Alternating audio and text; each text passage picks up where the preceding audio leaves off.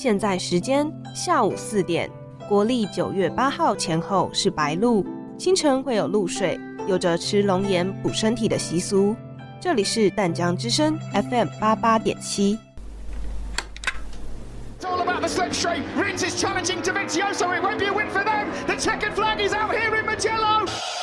What a ride by Maverick Vinales! Oh no, Miz! 什么比赛这么热闹？Moto GP 啊。这可是摩托车中最重要的一项赛事耶。哎，你看那里有记者在采访，哎，哦，那是曾经连续获得六届 Moto GP 冠军的 Mark Marcus。First of all, I want to, to thank uh, Dorna to, to all the people that uh, that you know is working on the MotoGP on the championship.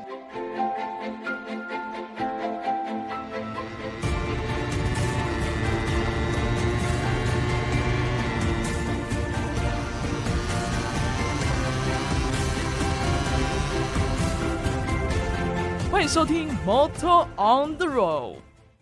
欢迎收听淡江之声 FM 八八点七，你现在所收听的节目是 Motor on the Road 我是今天的主持人陆毅。我是丹尼。好的，那上周呢是我们的第一集节目。那节目中呢，我们介绍了美国市占率超过五成的哈雷，对，它是大家只要讲到重机都会想到的一个品牌。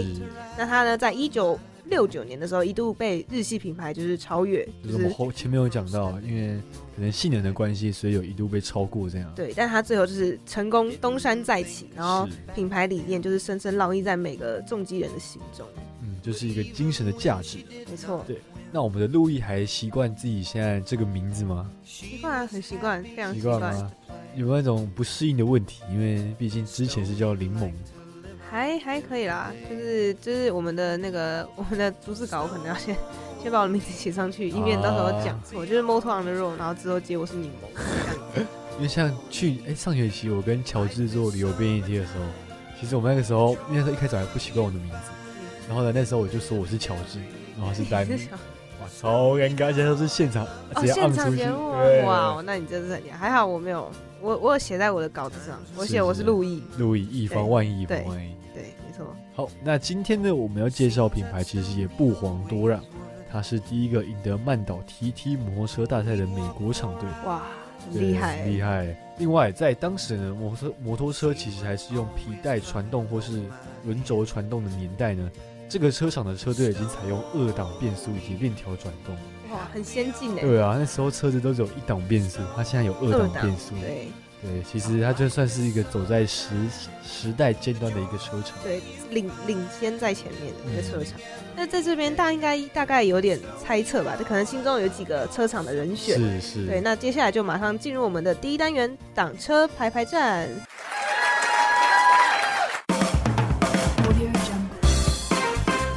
欢迎来到 VOTK 重机博览会。今天展览中的车可以说是百年难得一遇的好车啊！整台车的线条和比例堪称完美，引擎及悬吊系统更是首屈一指。大家想知道是什么车吗？挡车排排站，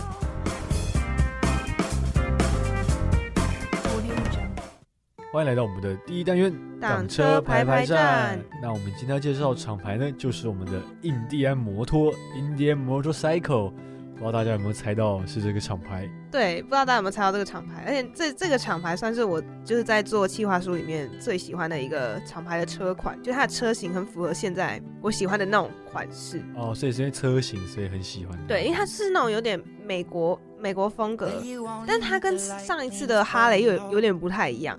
但是哈雷有一种很稳重、很很大、很大、很稳重的感觉，但它就是一个很复古的那种风格。嗯嗯，但它就是那种没有像哈雷那么狂野，但它有一种复古那种。复古，然后经典又有优雅的感觉。哦，哇！对我喜欢这种感觉，就是长大呃近期的我，因为我我之前是喜欢那种街车跑车类，就那种很炫的那一种，哦，对，那种大台很炫那种。然后对，最近就是那时候在做企划书的时候，就看每个车款，然后就发现哇，印第安真的是我目前近期最喜欢的车型。对对大家如果好奇的话，可以先去上网搜寻一下我们的车款。，对，我们等下也会介绍他们一些比较经典的车款，大家都可以去查查看。是。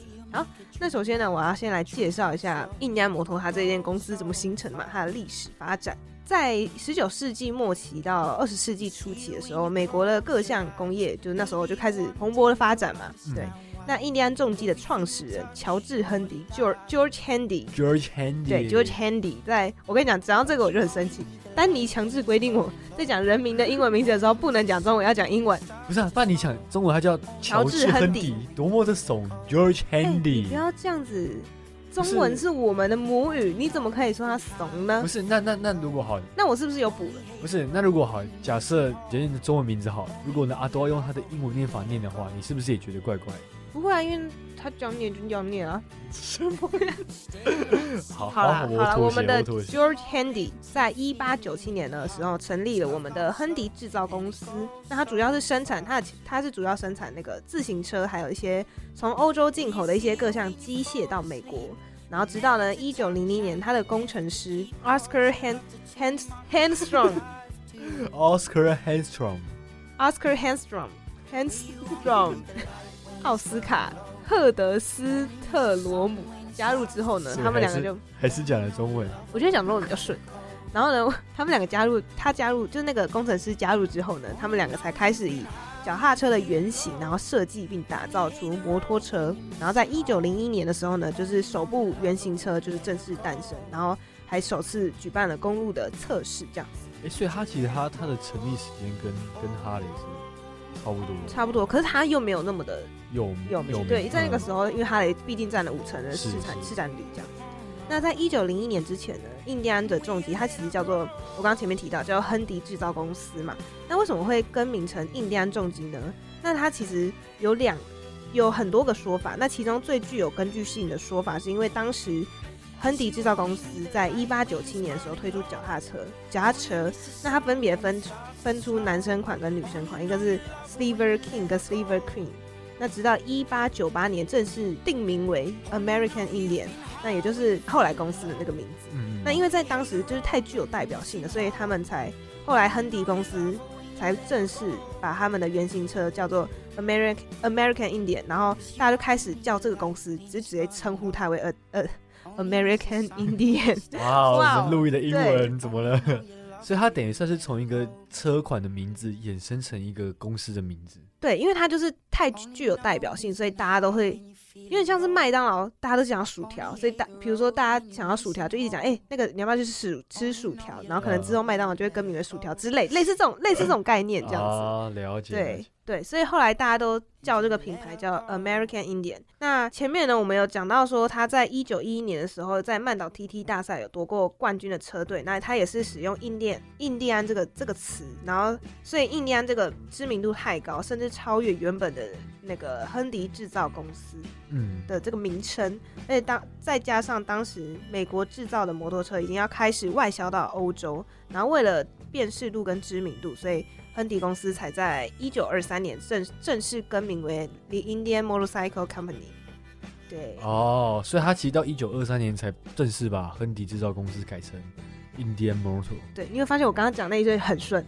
你看，就没有你的干扰，我就非常之顺畅。啊，你在旁边笑我，我就讲不出来，是人为因素啊。对不起，对不起。那如果哎，没有，我突然就是还有一个，大家不知道有没有发现，我刚刚讲 motorcycle 的时候，我是没有讲 R 的，就那个时候的 motor 是没有，不是 motor，对，没有 R，就像我们的名字一样，我们也没有 R。哦，那路易知道是为什么吗？就那个时代的用词可能还没有，就是哦，了解了解，所以用法的不同这样。那这边丹尼可以跟大家讲一下，为什么我们为什么我们的节目名称也没有 R？Motor，因为 Motor 那时候好像是因为 Motor 念起来很很卡，对，一个 Motor on the road，因为后面有个 R，一个 road，所以我们就把 R 给舍去了。对对对，我们本来讲到这个，先跟大家小提一下。我们本来还想要叫什么 “motor off the road”，对，不知道什么东西，我觉得怪怪的，好像是偏离道路的感觉。对，而且我记得那个意思好像不一样，对，好像是有个其他的意思，对对，就是跟我们的理念还有那个要做的东西好像不太一样，所以我们就把它改掉。对，好，那再来就要介绍我们印第安摩托车厂，它有一个算是蛮重要的一个创举，就是呢，它是全世界第一个开发、生产并且试售的。四十二度 V 型双缸引擎，哎呀，我发现他很厉害，他之前那个二档变速也是也是第一个，对，在比赛中使用是。然后现在现在又自己创造了一个引擎，对对。所以呢，就是有人说引擎呢，其实就是摩托车的灵魂。那这个灵魂呢，其实早在西元一九零六年的时候，那个时候好像连台湾连纵贯轨路、纵贯轨路、这段铁路都还没有完工。对，那时候他就已经创立了、研发了这个引擎。那当时他们就在麻州的春田市的工厂里面呢，开始生产研发这颗四十二度 V 型的双缸引擎。那这颗引擎像我刚刚带你讲的，不仅是全世界第一颗试售的四十二度 V 型双缸引擎，同时呢，它的性能更在当年的摩托车市场中是前所未见的强悍。它真的是很厉害。对，就是什么都走在最前面。没错。对，那一九零七年呢，搭载这颗引擎的车款正式贩售后，当年印第安重机便便大卖了两百两千一百七十六台车。对，其实两千一百七十六台车在当时应该是非常多的。对，虽然它跟哈雷好像还是有点差距吧，我记得。对对，但是但是在当时，除了哈雷之外的，应该就是他算老二了。就当时连清朝都还没灭亡的时候，对对对，那他也是成为全美最强的摩托车制造商。对，他跟哈雷不一样，哈雷是他的品牌是很强。对，那那个印第安摩托主要是制造制造这方面非常的强悍。一个是品牌理念类的东西，然后一个是一个是制造制造类制造机械。对对对对。那这颗引擎呢，据说也成就了一九一一年印第安重机在曼岛 TT 赛事中拿下一二三名的成绩。哇塞，直接包上前三名讲台上都是他们车队的人。哇塞，哎，那真是很厉害，就是一一眼望去都是他们人。真的，我觉得他们就是赢在起跑点的最佳代表。没错。那在一九一零之后呢，印第印第安摩托车它不仅在市场的销售就是屡创佳绩，然后还就是刚刚前面提到，就是他去参加曼岛 TT，然后。拿下前三名，然后是成为第一个以美国车手骑乘美国品牌摩托车的冠军。嗯，所以之前其实都不是美国，之前都是欧洲的。对，这种欧洲人。对，而且自从他创厂以来呢，他们都是以创新为标杆，就他们的理念就是他要创新，所以才会创新这么多二档变速啊，然后还有链条转动啊，对，还有引擎双缸引擎都是新的最最先进的设备。好，那在一九一七年呢，美国正式参加了第一次的世界大战，那印第安摩托也随着美军的脚步进入了欧洲。然后期间总共向美国的军方提供了将近五万台的摩托车，所以他是有帮忙去参与世界大战的。嗯嗯，其实好像那时候蛮多那种引擎的制造商或是摩托车、飞机这种制造商，好像都会提供对都会提供这样对，因为毕竟是帮自己的国家打仗，那时候就是一个战争时期这样。是，对。那其实不知道大家知不知道，当初其实印第安摩托有想要在台湾算是正式进军的一个一个一个企图性。对他当时有推出五十 CC 跟七百五十 CC 的款式的摩托车，其实是我觉得是蛮蛮创新的，因为你要知道它是一个重机的品牌，对，然后它能够为了一个市场去创五十 CC，创了一个五十 CC 的，但是很很很可惜的是，它市场就是对没有得到一个很好的响应跟回应，所以对它最后还是交由 IMOC，也就是 The Indian Motorcycle Company of America 取得印第安摩托在呃台湾的经营权。就等于它是一个有点算是一个代理商的感觉，对，蛮可惜的事情啊，因为他毕竟为了这个市场创了一个新的东西，但是没有得到预期的收获。对对对，就是有点对，小可惜啦。没事啊，起码他努力过了。对啊，起码他现在成为我现在近期第一个 喜欢的的的那个摩托车的品牌。对，那时候真的那时候查资料的时候，其实你看他们的车款，就是说哇。这个线条太美，对，而且我那时候还甚至去查看它有没有模型要买啊，对，但是超级贵，我真是买不下去。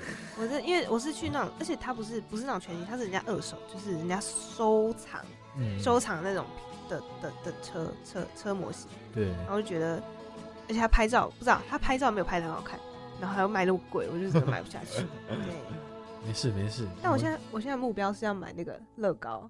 哦，乐高的上一集的。那个，对上一集你说的，对，哎，而且要自己拼才有一种完成才对，然后就哦，这是我自己拼，属于我的车这样子。虽然我没有驾照，对，讲到这 有点羞愧，对我还没有驾照，但是我本人就是非常喜欢重机，对他他有这个重机的梦想，但还没有去执行。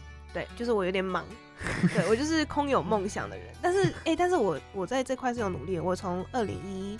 三台一四年就收集了他的重机年刊，到今年持续至今没有断过。嗯，哎，讲到这个，刚刚那个乐高，其实你知道，LEGO 最近又有出 BMW 的一个重机车真假？你是说我们那个玻璃他爸爸骑的那一台，我不知道他那台是仿赛型的车，他爸应该不会骑那种车，但那台车就是很更大台，然后那台好像卖五千多块，而且卖到缺货，五千多块，超是那是超，对，超大台啊，好想看哦，那看来我又只能空有梦想，乐高太贵了，哎，好没事。那我们继续，我们继续介绍我们的印第安的的历史故事。那在二零一一年呢，北极星工业它就是正式收购了印第安 Motorcycle。那在超越百年的文化底蕴之下呢，借着北极星的工业发展实力，然后还有。让这个品牌就是以全新的姿态在展现在市场中，而且呢，它在二零二年、二零二零年推出了突破性的全新车款 Challenger，然后在市场上也是广受好评，就是一个新的车款车型出现这样。那同年呢，就是在 King of the Beggars 竞赛当中呢，就获得了第一名跟第三名的佳绩这样子，然后被国际著名机车杂志 Cycle World 评选为二零二零最佳巡航车。哎，所以它也是。之后，这个 Challenger 也算是巡航车。有它其实它出产的车款跟哈雷其实蛮蛮像、蛮雷同的。嗯，但就是它的整个感觉又不太一样。对对对。那它不仅带来就是创新的突破，然后也让就是大家对于印第安的造车工艺有更多的肯定。这样是没有错。对。那在北极星集团入主印第安之后呢，同样也推出了 Chef 的车车款。那它的特点就是它的修旅性质以及它耐用的性能。然后让我们的广大的骑士们印象非常的深刻。没错，因为它就是在去年二零二一年，他就是又重新推出了 New Ship 的车款，性能跟配件上面就是跟之前的 Ship 的理念是一样的，只是它有更亲切的骑姿，就是改良版啦，就是让它又变得更上一层，对对对，让大家骑得更舒适这样子。然后也是向一百年前的 Ship 致敬，嗯嗯，对，就是新款这样子。好，那接下来呢，我们就会进行广告。广告之后呢，会回到我们的 Motor Station。那 Motor Station 完了之后呢，我们会大家介绍一下印第安目前在市场上最热销也最经典的车款。那就请听众要去收听我们的节目喽。哦，前面的车是乌龟哟，嘿嘿，看看我精湛的钻车技术，我钻，我钻，我钻。妈妈。为什么那辆重机可以上快速道路，而且还在那边钻来钻去的蛇行啊？因为重机在快速道路上行驶的权利和汽车是一样的啊，但是它刚刚到处钻空隙跟蛇行，就是违规的，不但会造成其他人的行车危险，还会让大家觉得重机骑士都是飙车仔。你看，才刚说完就被警察拦下来了。年轻人很会钻车嘛，再钻啊！我直接送你一张违规单。骑乘排气量超过两百五十 CC 的重型机车，可以行驶快车道及快速公路。行驶规定和小型汽车相同，违反规定者将处新台币三千元以上的罚款。淡江之声关心您。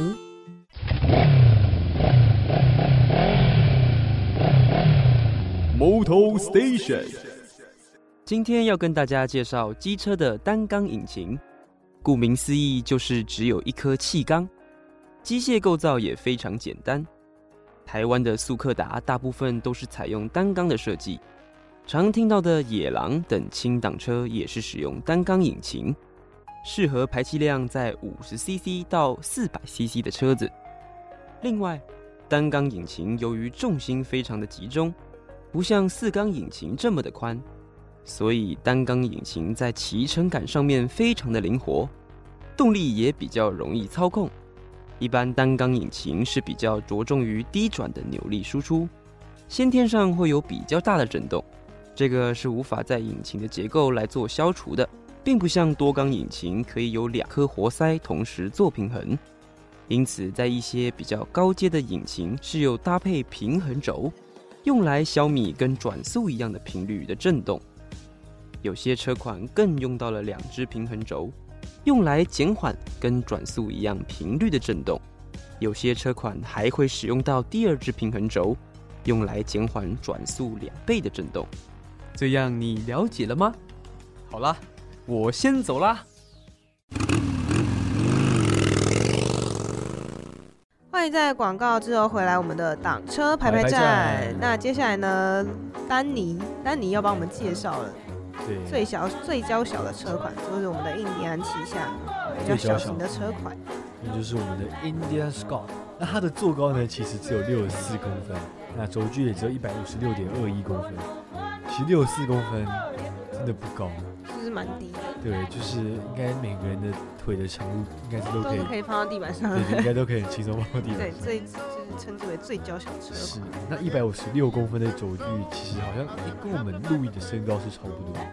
哪有？我一六一哎，哦，你一六一哦哎，。你很失礼耶！我哦一六一好不好？我穿鞋子可以到一六五哎，拜托。哦，是是，对不起有。够失礼。对，那就是大家可以想象，如果身边有那种一百五十几的朋友，就是他躺着下来就差不多是那个轴距了，这个轴距，对，所以其实那个距离是很很近的。对，你是蛮。从坐垫到手握把的距离才这么短，其如果是路易躺下来会更长，啊，是是是，失礼。对不起，我道歉，我道歉。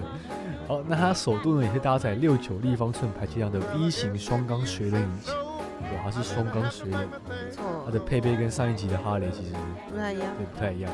那它约为一千一百三十一 CC，其实也是不小。对，蛮高的。嗯那它转速限制是在九千转的时候会有最大马力可以达到一百赫匹，扭力值可以到九点九九 kgm，所以它其实也是一台相对来说蛮高转的一台车子。车子对，对，然后在九千转的时候才会有最大的马力这样。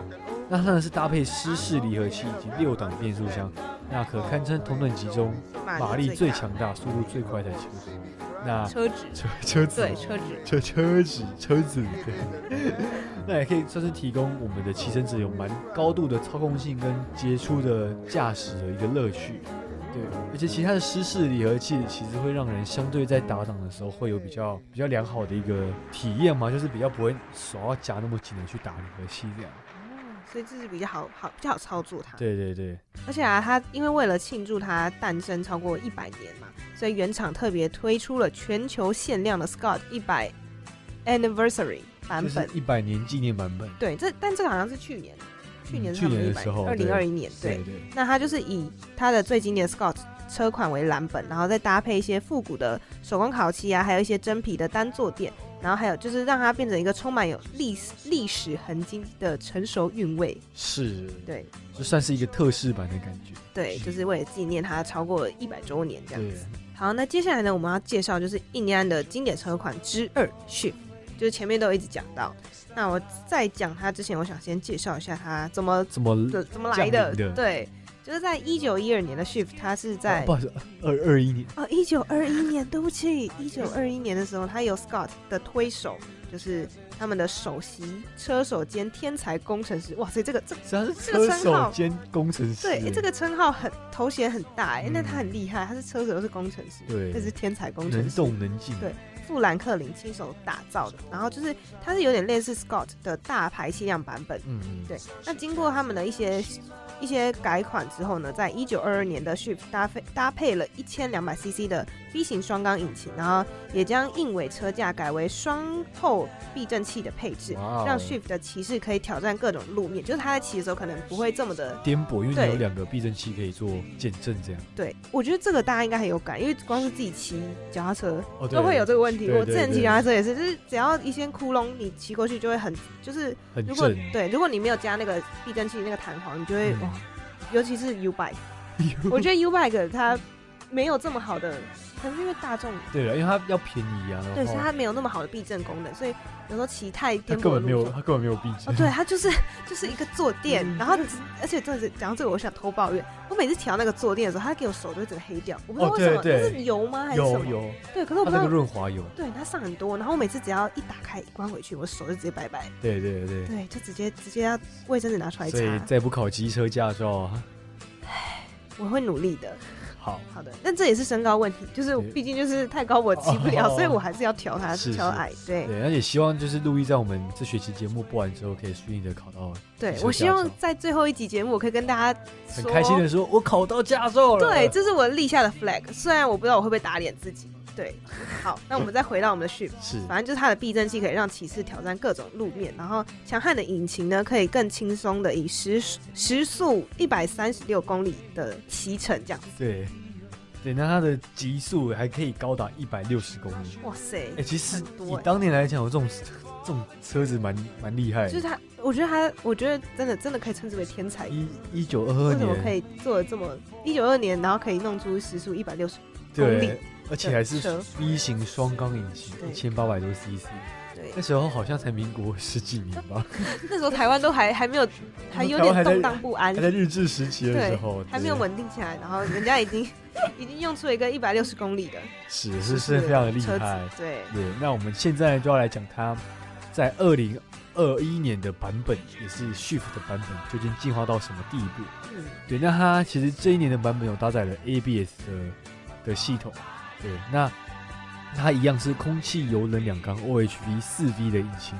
那其实在这个 OHV 的引擎，就是跟我们上集有讲过的金勇的引擎是一样的，嗯，也，也是跟哈雷的引擎是一样的，就是一个气血循环机的概念，气血。循环机，气血循环机，我刚刚讲 气血循环机，气血气血气血循环气血机循，环机，OK OK，，好像美国这都很喜欢很震动，对，可能他们血液循环比较不好。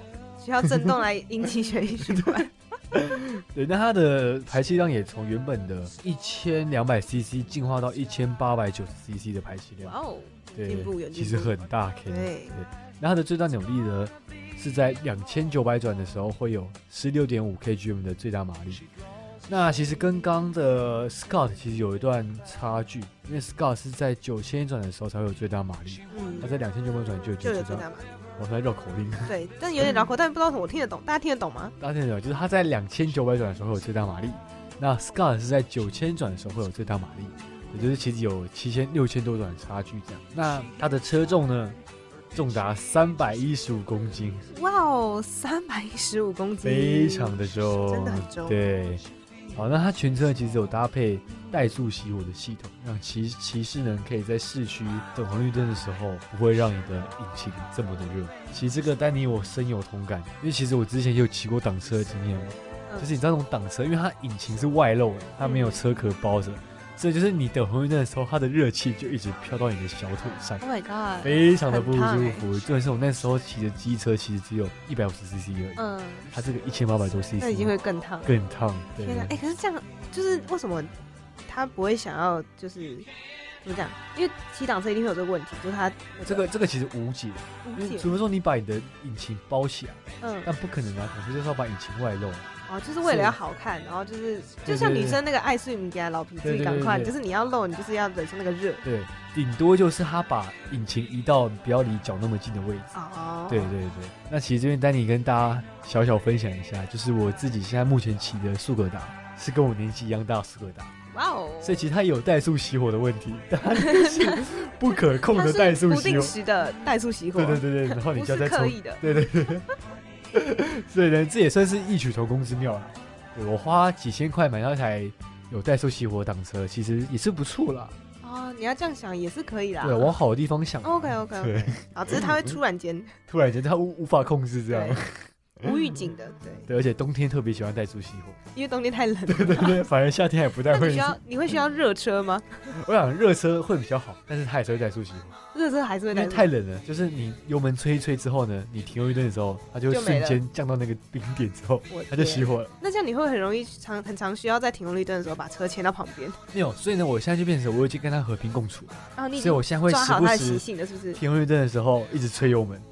那旁边的阿妈还以为，哎，这个是不标仔？了对对，其实是在车子会熄火的哦，原来问题。是这样。哎、你知道，我不知道那个是不是大家都这样？就是我每次，因为我我坐在我妈后座，然后每次就是快要绿灯之前，就可能就会有开始哼，然后大家、大家就会开始准备，然后结果有些人可能太早哼，可能跟你一样想要避免怠速熄火，嗯他太早哼，然后大家就开始准备，然后就会哎、其实红灯还没有结束，对对对，大家都被误导，就是被你这种人误导。我也是逼不得已啊，哦，对不对这也？是情情有可原这样原。吹的话，有没有？哎，红绿灯的时候熄火，对，后面的车可能会扒你这样。好了好了，情有可原，情有可原。好了，那我们今天介绍 介绍印第安摩托，就是这么多历史故事，还有它一些经典的车款。嗯那接下来呢，下个单元我们就会来介绍我们这次前面一直提到的曼岛 TT 赛事。对对，好的还有介绍一位在曼岛 TT 也是获得很多次冠军的一位车手。对，非常厉害的车手。那我们就先进一段广广告，那广告之后回来再来继续我们的节目。哎，这里是哪里？天哪，这是杜卡迪最经典的 Monster，还有哈雷的 Sportster。We begin！Oh my god！居然是 MotoGP 的赛事转播啊！欢迎来到 Moto on the Road，这里有你喜欢的重机厂牌、车款、比赛和车手。每周四晚上九点，开放进入这个摩托车的梦幻世界。重启时间是星期四中午十二点和星期六晚上八点。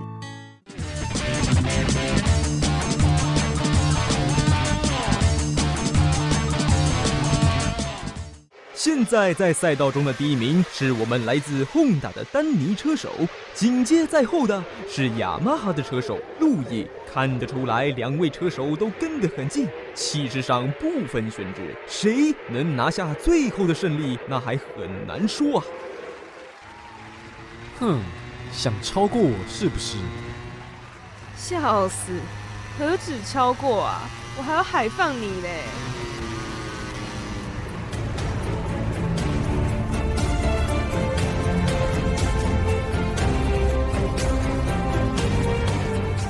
欢迎来到《速度与激情》。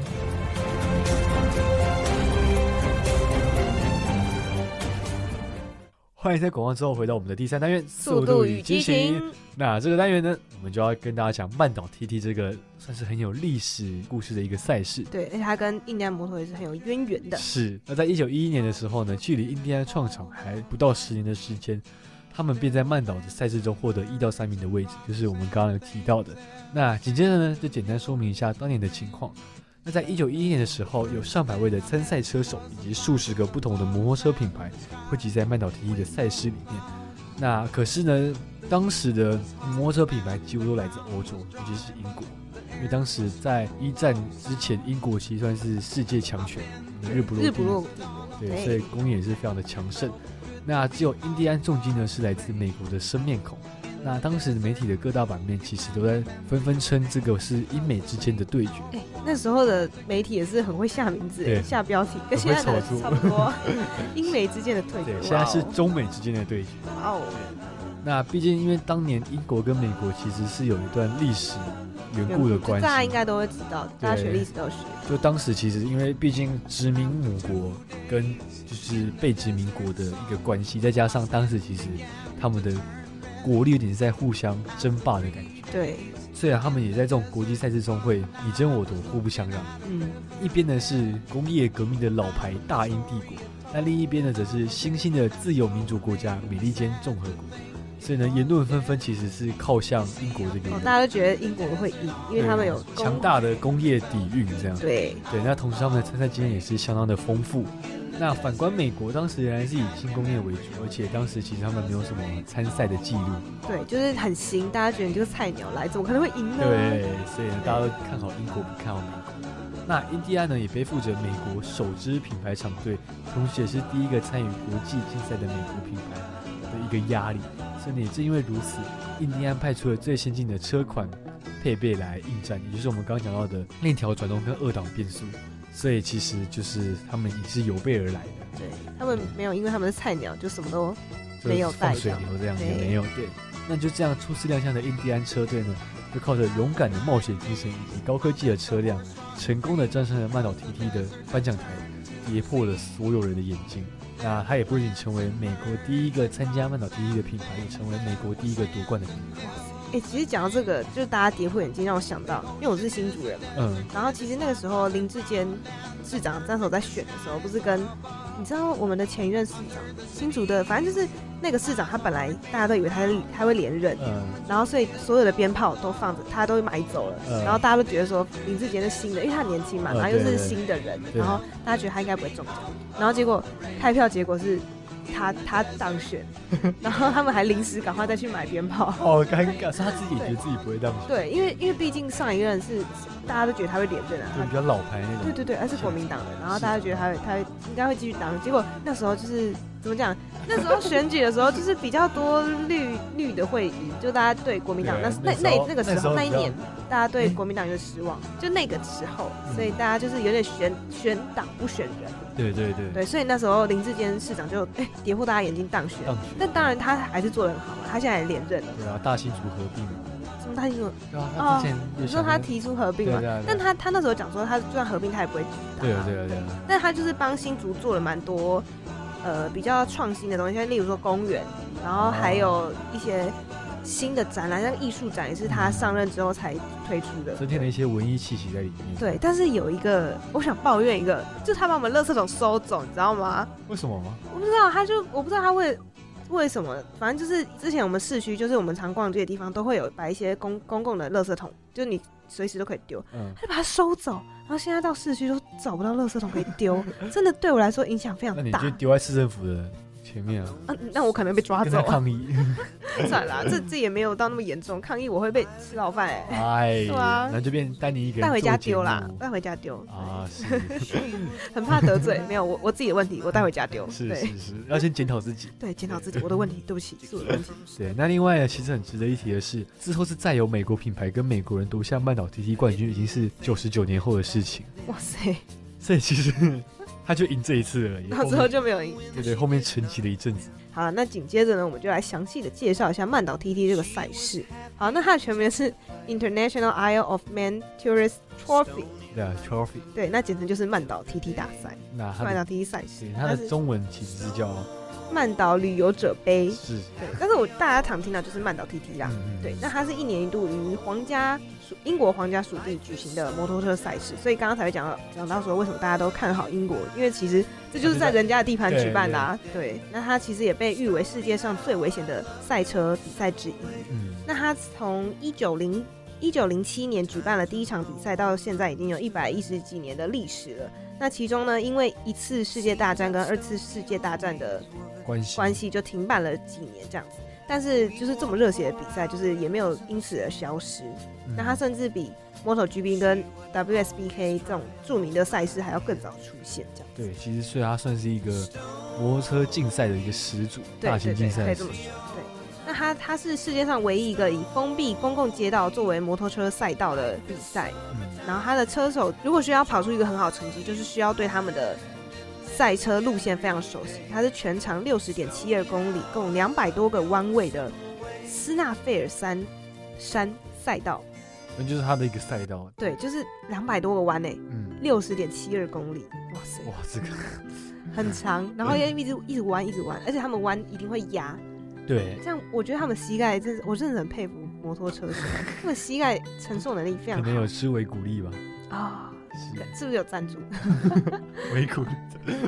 好，那他们其实就是车手，常常都会需要透过影片啊，才能牢牢记住跟掌握每一个弯位的数量跟细节。嗯，那因为它的那个赛道是公路，所以而且它的路况是很起伏非常不平的，而且很狭窄，然后缓冲区更是寥寥无几，就很少。其实就很像我们台湾那种乡间小路，小小的，啊、对。但其实我想到的是那个、欸、苏花公路，没要那么夸张没有那么夸张没要那么小，但是就是有点像那种双向双向单线道的感觉。哦，对对对对。对对对，然后就是反正就是对车手来说是路况是非常危险，只要他一个不小心撞上建筑物或是石墙或是灯柱、树木等等，然后再加上他的时速很快嘛，所以他可能就是会掉到山下或是就直接拜拜。对对因为那时候我记得丹尼那时候有给我看一个影哦，那个片，影片，他直接摔出去，我真的是哦很震撼，就是真的，很可怕，真的很可怕。那时候还有一些人会拍影片，在旁边看比赛，然后看车手飞过去、骑过去的影片，对。超快，超级快，他是咻对对对过去的，噔它是一个声音哦，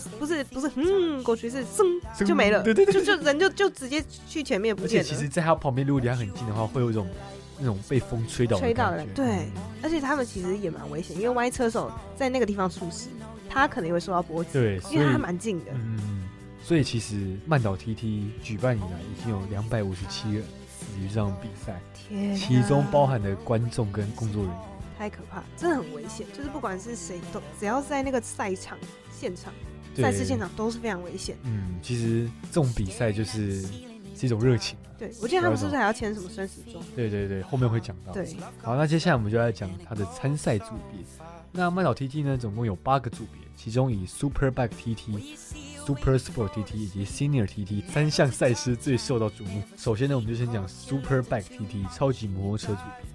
那这个这个组别呢，需要跑完六圈的赛事，那以平均圈速定胜负，嗯，最快圈速会有额外的奖项，这样，哦，也就是分开奖奖项。对对对。嗯那它的车辆必须不得低于一百六十五公斤，就是要超过一百六十五公斤。嗯，那它的四缸排气量限定要在七百五十 CC 到一千 CC 之间。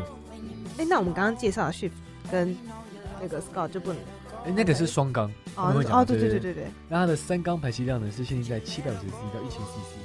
那双缸排气量呢，它的排气量就比较高一点，是在八百五十 CC 到一千两百 CC。哦，那它还是可以参加，都可以参加，但是应该不会有人骑。哦，对啊，也是应该不能骑那个。对，而且要使用光头胎。光头胎就是没有纹路。对，没有纹路。所以为什么？是因为这样比较，就是你会跑的比较快。啊，对。哦，毕竟还要它时速很快，是。所以就是对对对，应该说这个不用规定，应该各大车上也会使用光头胎。可是光头胎，就是如果是正常其实是非常危险，因为它没有摩擦力。哦，对对对对，下雨天其实很危险，会打滑，对，会跌倒，会摔车。是，对。那他在呢，我们要介绍是 Sport Super Sport TT 超级跑车组。那这场赛事呢，只需要跑完四圈就好。那车车的重量呢，要高于一百六十一公斤，比刚刚低了四公斤左右。对，那它的四缸排气量呢是四百 CC 到六百 CC，那三缸排气量呢是六百 CC 到六百七十五 CC，双缸排气量呢是限定在六百 CC 到七百五十 CC。你现在赶火车，你一口气念完，哇，我都怕你喘不过气来。喘不过气来，应该听得懂吧？这样，大概 OK 吧？OK 吧？对，就是反正就是它的排气量比前面的。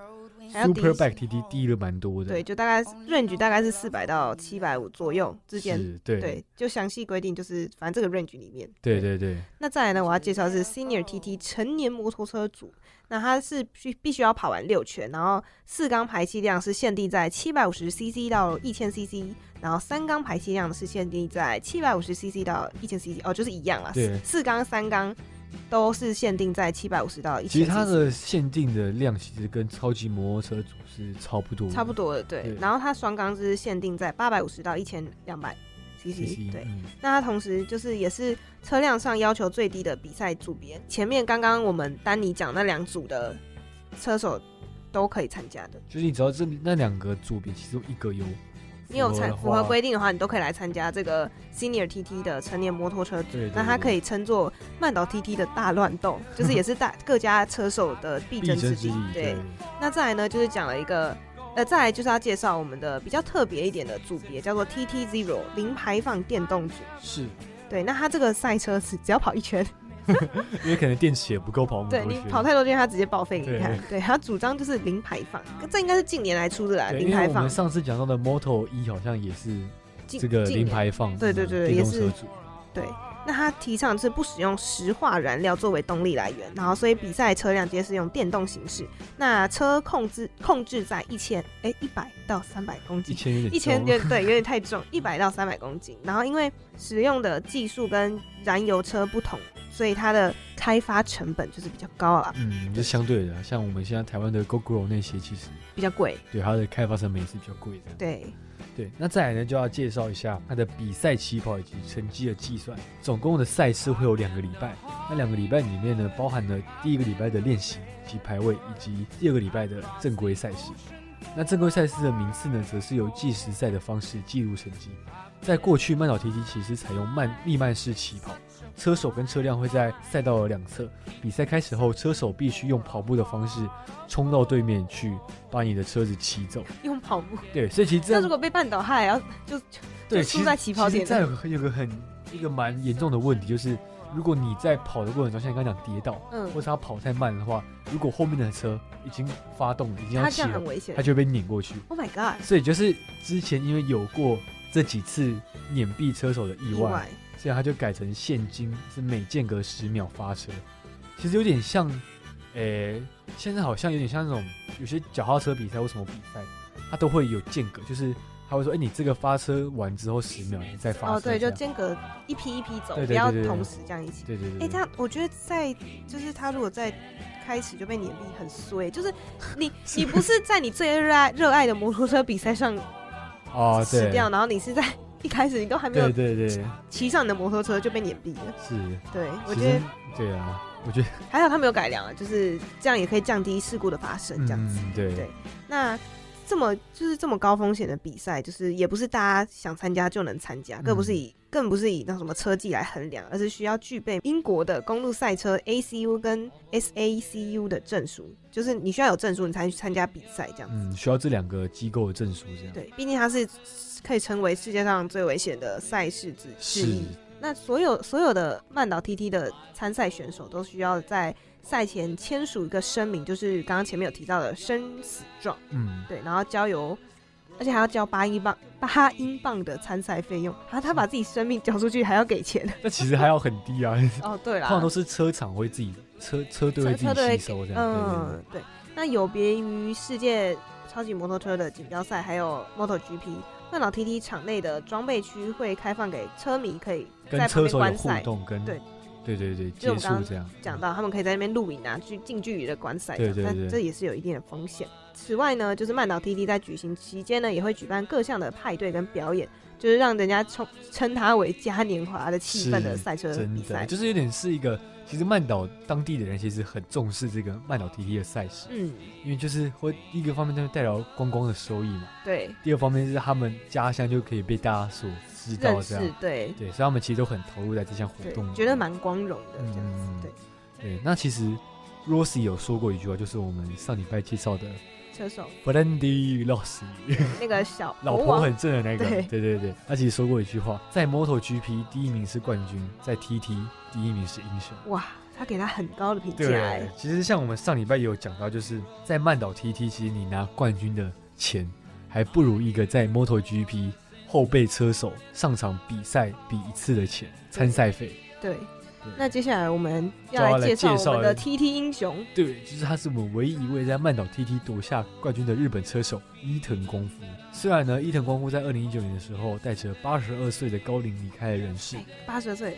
其实蛮厉害的，还活蛮久，因为他是赛车手，赛车手就是通常他们的身体啊，应该应该都会比较状况。像我们上礼拜讲到 v a l a n d o Rossi，对他就是提早退休。是，但是呢，身为 Suzuki 终身员工殊荣的他，在一九六零年代的时候，与 Suzuki 赛车写下多场比赛的佳绩。那最被人们所记得的，莫过于一九六三年的时候，骑乘 Suzuki 的 RM 六三拿下曼岛 TT 五十 CC Ultra Lightweight TT 组别的冠军。哇哦！对，也是成为，也就是刚讲的首位日本车手。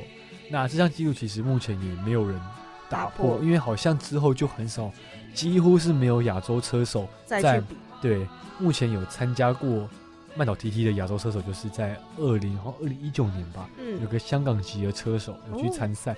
但其实他有点算是走后门的方式。哦，真的，所以他也不是真的是，就是他那时候也没有，其实也没有我们刚讲那两张证书。啊，没有，没有，因为那时候其实他们说是因为麦岛 TT 为了要增加在亚洲的影响力哦，是在曝光度，对，所以才让他进，对啊，他去参赛也不是为了得名，他是为了完赛就好哦，所以他他的平均车速其实比比一般车手慢了很多啊，那这样有点丢脸就是增加个曝光度嘛，我觉得，然后亚洲的市场这样，嗯。再来介绍一下伊藤光夫他的参赛经验。那 Suzuki 就是他从头到尾选择的品牌嘛。那从一九五九年到一九六九年，活跃于日本国内以及国际的比赛。然后他在 MotoGP 也是有获奖哦，报了两座冠军。然后还有刚刚提到一九六三年的 TT 赛事，他也是获得冠军。那在他的职业生涯中，累积了十三座的颁奖台成绩。哇，十三座！对。虽然好像跟 Rossi 有一段差距，但是因为他是亚洲的车手，对，然后他在他几乎都是五十 CC 跟一百一二五 CC 的级别中，在他离开赛事第一线后呢，他就任职于那个 Suzuki 的车辆开发工作，所以等于说他从职业车手退役之后，他还是选择了 Suzuki 作为他日后的工作的地方。真的，他真的爱 Suzuki，一日 Suzuki，终身 Suzuki。对，那他在二零一八年呢，就入选第一届日本机车名人堂，哇！很厉害哇！第一届名人堂对，然后他在入职入选典礼上就表示说，没有大家的合作努力，我我是不可能做到这一点的。所以我不认为这个奖项仅代表我一个人。要不是当时 Suzuki 第二任社长铃木俊三有参赛的远见跟勇气，选择我参赛，并且拿下冠军。对，所以他就是我觉得他是一个知恩图报的人，他知道他的成功不是只有他自己，包含了他的公司团队，对整个团队还有他的社长，就是觉得哎、我们可以去参赛，很有远见。对，就是让他去参赛，然后才能拿到第一名，而且让等于说也是算是让大家知道日本的品牌品牌跟车手，对对，就是哎、大家第一个获得冠军，而且没有人打破他的记录。嗯，对他的一生几乎就是奉献给车辆活动嘛，不管是在赛车上，或者是他后来的开发工作，都是在 Suzuki。伊藤光夫其实是为后辈留下蛮多珍贵的文化资产。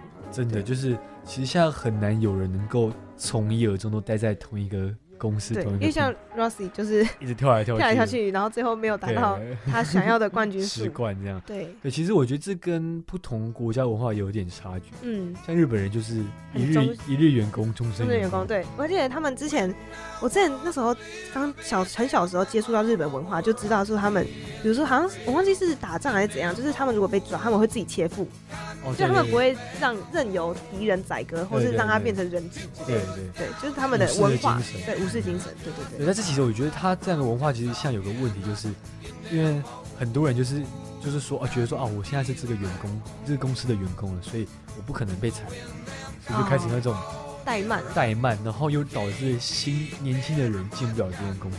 哦，就是老鸟在那边死不走，然后新血对对对进不来，然后公公司没有个，就是不会活新的活力，对，再加上那种老鸟混吃等死，嗯所以其实这也是他们现在目前面对到一个问题。嗯，了解。对好，那我想我们的节目也差不多就进行到这里。那接下来呢，大家我们上礼拜也是播一种很美式的歌嘛，对，就很符合哈雷的风格的歌曲。那这礼拜也也是要播一首很美式的歌，但没有那么狂野，它算是比较柔和，然后抒情一点，符合我们的印第安摩托的那种风格。对对对，跟哈雷不一样的风格的感觉。对对，那就是来自我们的 Eagles 所带来的 Hotel California，应该大家都听过吧？呃，应该有吧？可能有，我好像有听过，对对可能到对了副歌我就听过了。对对，就是算是一个很红，在当年很红的一首歌，就是连我爸妈都很爱哼着唱的。